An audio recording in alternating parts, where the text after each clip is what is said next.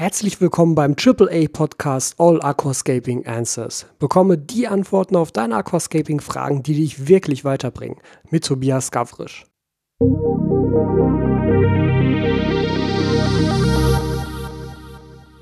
Herzlich willkommen hier zu Folge 6 beim AAA Podcast All Aquascaping Answers mit mir, Tobias Gavrisch von AquaOwner und heute mit einer Frage von Dominik. Dominik fragt, ich möchte mit dem Aquascaping beginnen und mir stellt sich ab und zu die Frage, wie sich indirektes Licht, also Tageslicht von draußen, im Zusammenspiel mit der direkten LED-Beleuchtung auf die Pflanzen auswirkt. Sollte ich das Aquarium eher an einer dunklen Stelle in der Wohnung aufstellen, damit wirklich nur die sechs bis zehn Stunden Licht am Tag beleuchtet wird? Oder wirkt sich das Tageslicht, das ja zusätzlich zur eingestellten Beleuchtungszeit auf die Pflanzen treffen würde, nicht besonders aus? Ein anderes Beispiel, wenn man zwei Aquarien nebeneinander stehen hat und eines davon sechs Stunden und das andere zehn Stunden beleuchtet wird, wird das kürzer beleuchtete Scape nicht von dem anderen beeinflusst. Es ist natürlich eine sehr interessante Frage, aber auch eine sehr theoretische Frage, wo ich vielleicht schon beim Vorfeld so ein bisschen sagen muss, es wird sicherlich Einflüsse geben. Das Problem ist nur, wie stellst du diese Einflüsse fest und wie validierst du sie dann? Wenn jetzt eine halbe Stunde Tageslicht pro Tag zusätzlich auf dein Becken fällt, wie gehst du damit um? Es gibt ja keine Regel, dass das Licht immer so und so hell ist. Je nachdem, wie die Sonne steht, ist das Licht mal dunkler, mal heller, was da auf dein Aquarium fällt. Deshalb kann man schwer sagen, dass sich das jetzt so oder so auf dein Aquarium auswirkt. Ganz generell, ich habe schon mal ganz früher ein Video gemacht, das war wahrscheinlich eins meiner allerersten Videos, die ich auf meinem Kanal gemacht habe, wo es darum ging, wie man ein Aquarium optimal aufstellt. Und da gebe ich tatsächlich den Tipp, dass es Sinn macht, das Aquarium so aufzustellen, dass es kein direktes Tageslicht von draußen abbekommt. Es ist natürlich so, dass es trotzdem tagsüber nicht dunkel ist in so einem Aquarium. Ja, also selbst wenn jetzt am Tag die Beleuchtung ausgehen würde, meinetwegen, du hast eine Beleuchtung eingestellt von 10 bis 16 Uhr, dann geht die Beleuchtung um 16 Uhr aus, aber um 16 Uhr ist es halt noch nicht stockdunkel draußen. Und das Tageslicht, was dann ganz normal in den Raum fällt, das Raumlicht sozusagen, das beeinflusst dein Aquarium natürlich auch in gewisser Weise. Man muss aber auch sagen, das ist schon sehr wenig. Also selbst wenn du, wenn du vor dem Aquarium stehst, dort etwas sehen kannst, ist das häufig so wenig Licht, dass die Pflanzen damit nicht mehr wirklich was anfangen können. Es ist trotzdem noch zu viel, um davon zu sprechen, dass es bereits die Dunkelphase für die Pflanzen ist, sondern die tritt in der Regel dann auch wirklich erst in der Nacht ein. Sowas gibt es ja für Pflanzen auch. Also Pflanzen brauchen explizit eine Dunkelphase, wo wirklich quasi kein Licht auf das Aquarium fällt, damit sie sich regenerieren können und ja, sozusagen schlafen können. Aber generell ist normales Raumlicht nicht so dramatisch. Zumindest sehe ich bisher keinerlei ja, Veränderungen damit. Ich meine, ich habe hier Räume mit ähm, relativ vielen Fenstern. Wir haben hier relativ viel Tageslicht in allen Räumen drin. Keines meiner Aquarien steht allerdings so, dass es direkte Sonne abbekommt oder wenn, dann höchstens so für eine halbe Stunde am Tag. Meinetwegen so direkt bei Sonnenaufgang beziehungsweise direkt bei Sonnenuntergang. Da trifft mal so ein kleiner Streifen Sonnenlicht in dem Fall auf das 120F und auf die Wabikusa Wall. Aber das ist halt, wie gesagt, maximal eine halbe Stunde oder Stunde und auch nur ganz früh morgens oder ganz spät abends. Da sehe ich ehrlich gesagt keinen besonderen Einfluss auf das Wachstum in dem Fall. Das Problem an der ganzen Sache ist, dass mehr Licht ja per se erstmal kein Problem ist, solange du das mit mehr Düngung ausgleichst. Du kannst ja eigentlich beliebige Lichtstärken über deinem Aquarium fahren, solange du genug düngst und genug CO2 zuführst. Ich betreibe ja selber mein 120F mit der Daytime Pendix und die feuert da 135 Lumen pro Liter rein. Das ist absurd viel. Ja, ich meine, ab 50 Lumen pro Liter sind wir bereits im Starklichtbereich und ich bin da mit 135 bei fast der dreifachen Leistung. Das wäre überhaupt nicht nötig für dieses Scape. Ich möchte damit aber auch zeigen, zeigen, dass das halt problemlos stabil betreibbar ist, wenn man halt entsprechend viel düngt und entsprechend viel CO2 zuführt. Ganz ähnlich verhält es sich natürlich dann mit deinem Aquarium, wenn dort Tageslicht drauf fällt. Erst einmal Sonnenlicht. Direktes Sonnenlicht ist saumäßig hell. Also direktes Sonnenlicht ist heller als alles, was wir an LED-Beleuchtung über unser Aquarium drüber hängen können. Das heißt, es hat definitiv einen Einfluss, auf jeden Fall.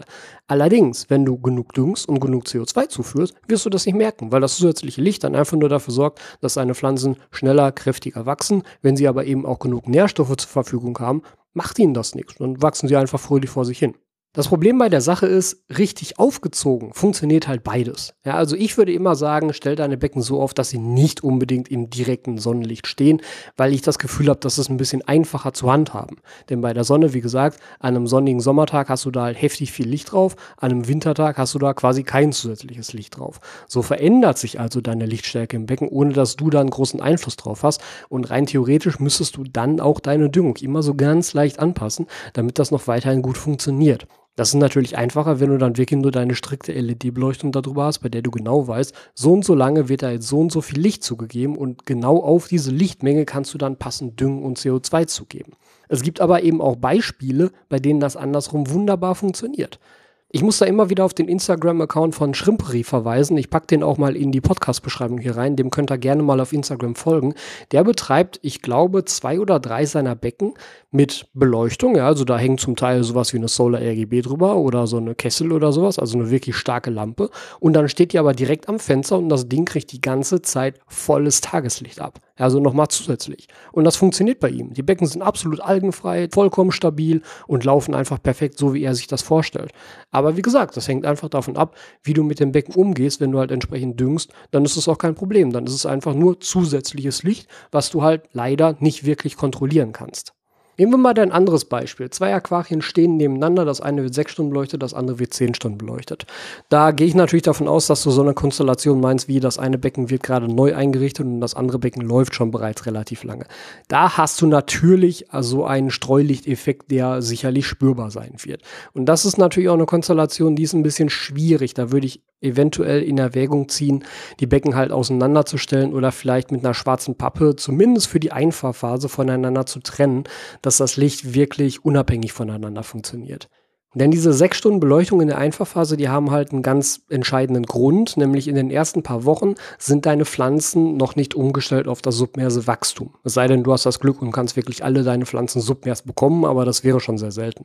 Und in dieser Zeit brauchen deine Pflanzen einfach noch nicht so viel Energie, weil sie können noch gar nicht richtig wachsen. Sie sind erstmal beschäftigt damit, ihre Struktur sozusagen auf das submerse Wachstum umzustellen. Dann sind sie beschäftigt mit Wurzelwachstum und erst danach sind sie beschäftigt mit dem eigentlichen Pflanzenwachstum. Und dieser Umstellungsprozess dauert je nach Pflanze so zwei bis vier Wochen. Typischerweise halte ich mich da dann immer so an diese zwei bis drei Wochen. Das ist auch genau der Zeitraum, in dem du bisher noch nicht düngst, sondern du fängst mit deiner Düngung eben erst nach zwei bis drei Wochen an, weil, wie gesagt, die Pflanzen in dieser Phase mit den zusätzlichen Nährstoffen noch gar nichts anfangen können. Das ist auch der Grund, warum, wenn du mit Säul arbeitest, du in diesen ersten zwei bis drei Wochen häufigere Wasserwechsel machen solltest, weil wieder die Pflanzen mit den zusätzlichen Nährstoffen aus dem Säul noch nichts anfangen können und sie ansonsten nur den Algen zur Verfügung stehen würden. Deshalb machen wir die Wasserwechsel, um die Nährstoffe loszuwerden, damit die Pflanzen erstmal ihre zwei bis drei Wochen Ruhe haben, um sich in Ruhe umzustellen. Und danach lassen wir dann auch die Nährstoffe aus dem Soil sozusagen ungefiltert an die Pflanzen ran und dann können sie sie eben auch verbrauchen. Und mit der Beleuchtung genau dasselbe. Wenn die Pflanzen in diesen ersten paar Wochen ohnehin noch nicht wirklich nach oben wachsen können, dann brauchen sie auch nicht so viel Lichtenergie von oben. Die Lichtenergie beeinflusst ja auch, wie viel Dünger aufgenommen wird und wie viel Nährstoffe generell verbraucht werden. Ne? Je mehr Licht, desto mehr Nährstoffe werden verbraucht. Deshalb machen wir am Anfang eben eine kürzere Beleuchtungszeit von maximal sechs Stunden. Wenn ich jetzt ganz am Anfang halt schon länger beleuchte, dann halte ich die Pflanzen an, schneller Nährstoffe aufzunehmen, die sie aber noch gar nicht aufnehmen können. Und dann steht nämlich auch diese überschüssige Lichtenergie genauso wie die überschüssigen Nährstoffe aus dem Soil, wenn wir sie nicht durch Wasserwechsel rausholen würden, wieder den Algen zur Verfügung. Und das sollte natürlich vermieden werden. Deshalb bei so einer Konstellation würde ich dir wirklich raten, versuch die beiden Becken irgendwie optisch voneinander zu trennen, sei es mit einem schwarzen Fotokarton. Da kostet so ein DIN A0-Bogen, kostet irgendwie 1,50 Euro im Bastelladen und den stellst du einfach dann zwischen die beiden Becken für zumindest die ersten zwei bis drei, vier Wochen so ungefähr. Nach vier Wochen oder drei Wochen fängst du ja an, die Beleuchtungszeit langsam hochzufahren und dann kannst du die ja wahrscheinlich auch relativ zügig angleichen, weil du dann ja auch mit der Düngung anfängst und das Ganze dann halt auf deine konkrete Lichtmenge einstellen kannst im Endeffekt. Aber zumindest für diese Übergangsphase würde ich das tatsächlich nicht so machen und die Sachen getrennt voneinander betreiben. Ich habe diese Konstellation hier bei mir ja nicht direkt. Ich habe ja das Twinstar Twinscape, was mit einer zusammenhängenden Lampe befeuert wird, aber da sollen natürlich auch beide Becken genau die gleiche Lichtmenge bekommen. Ich habe diese Konstellation ansonsten eigentlich nur noch bei meinen Wabikusas hier hinter mir, die halt auf dem Regal stehen. Da stehen ja vier Wabikusa direkt nebeneinander und die werden eben alle mit einzelnen Lampen beleuchtet. Aber auch die werden halt relativ lange beleuchtet. Die beleuchte ich ja zwölf Stunden Stunden am Tag und die werden eben auch alle so lang beleuchtet. Da mache ich keinen Unterschied. Von daher fällt das da dann auch nicht ins Gewicht. Aber zusammenfassend vielleicht noch einmal, also Tageslicht. Ein Einfluss ist definitiv da, denn Sonnenlicht ist verdammt, verdammt, verdammt hell. Das muss nicht zwangsläufig heißen, dass du damit ein Problem bekommst, wenn du auf dieses zusätzliche Licht richtig reagierst, nämlich mit höherer Düngung und höherem CO2-Gehalt. Das ist natürlich jetzt schwierig zu sagen, wie hoch? Ja, also wie viel mehr düngen musst du denn oder wie viel mehr CO2 zuführen musst du denn? Das kannst du im Endeffekt eigentlich nur abwarten und dir anschauen. Wenn dein Becken aktuell stabil läuft und dann Tageslicht abbekommt, dann wirst du halt feststellen, dass entweder irgendwelche Algen auftreten oder irgendwelche Mangelerscheinungen an deinen Pflanzen auftreten. Und wenn eins von beiden passiert oder beides, dann weißt du, okay, jetzt ist der Moment gekommen, wo meine Pflanzen offenbar so viel Nährstoffe verbrauchen, dass ich in ein Ungleichgewicht laufe, bedingt durch das zusätzliche Licht, was da drauf fällt. Und dann erhöhst du Schritt für Schritt deine Düngung. Mach das sehr vorsichtig und lass immer genug Zeit zwischen diesen Erhöhungen. Angenommen, du hast eine tägliche Düngung und gibst meinetwegen täglich sechs Spritzer von jedem Dünger in dein Becken, dann fängst du an, erstmal sieben Spritzer in dein Becken zu geben. Also eine leichte Erhöhung der Düngung und so tastest du dich dann nach und nach ran. Nach jeder Erhöhung solltest du aber erst drei bis vier Wochen warten, damit du wirklich siehst, ob sich dadurch etwas verändert oder nicht. So eine Veränderung braucht Zeit und die Zeit musst du dem Becken geben, damit das auch wirklich was wird. Das ist also durchaus ein etwas langwieriger Prozess, vor dem du da stehst, aber es ist eigentlich die gesündeste Methode, wie du das machen kannst. Wenn natürlich ein Becken von vornherein so aufgestellt wird, dass es Tageslicht abbekommt, dann läufst du halt so ein bisschen in diese Problematik rein, wie ich sie vorhin schon gesagt habe, dass du eben Lichtenergie am Anfang zuführst, die von den Pflanzen nicht verwertet werden kann, die dann automatisch den Algen zugutekommt. Das kannst du am Anfang auch nicht wirklich kompensieren. Du kannst versuchen, das durch zusätzliche Wasserwechsel auszugleichen, um mal zumindest alles an Nährstoffen loszuwerden, aber nichtsdestotrotz, wenn das Licht weiter drauf fällt, ist das eben verschwendete Energie, mit denen deine Pflanzen nichts anfangen können, die Algen aber schon in dem Fall. Und deshalb würde ich dir raten, zumindest für die ersten ja, zwei, drei, vier Wochen zu versuchen, das Becken möglichst von Sonnenlicht fernzuhalten, damit du zumindest in dieser ersten kritischen Phase, wo sich die ersten Bakterien etablieren und vor allem, wo sich deine Pflanzen umstellen, wirklich kontrolliertes Licht hast. Danach ist es nicht mehr so das große Problem, solange du halt darauf reagierst und wenn zusätzliches Licht ins Becken fällt, du deine Düngung entsprechend auch anpasst und erhöhst. Aber genauso halt darauf achtest, dass wenn dein Becken jetzt wirklich täglich Tageslicht abbekommen sollte und täglich auch mehrere Stunden Tageslicht abbekommen sollte, dass du halt an Tagen oder Wochen oder Jahreszeiten wo weniger Licht auf das Becken fällt, dass du halt darauf reagierst. Das heißt, wenn du dann gegen Winter hin da weniger Licht drauf bekommst und auf einmal stellen sich Algen bei dir ein, dann musst du auch daran denken, dass das natürlich an der verringerten Lichtleistung von außen liegen kann und entsprechend darauf reagieren, indem du deine Düngung wieder runtersetzt.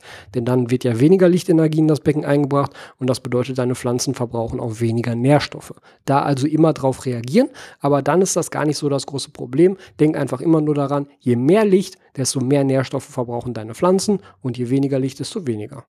Música Wenn du keine Folge des AAA Podcasts mehr verpassen willst, dann abonniere diesen Podcast auf iTunes oder im Podcatcher deiner Wahl. Außerdem kannst du unter aquaowner.eu deine Fragen zu diesem Podcast einsenden, wenn du möchtest, dass sie von mir hier beantwortet werden. Wenn dir der Podcast gefallen hat, teile ihn mit deinen Freunden und bewerte ihn auf iTunes. Das wird mich sehr freuen und mir sehr weiterhelfen. Ich freue mich darauf, dich in der nächsten Folge wieder hier begrüßen zu dürfen.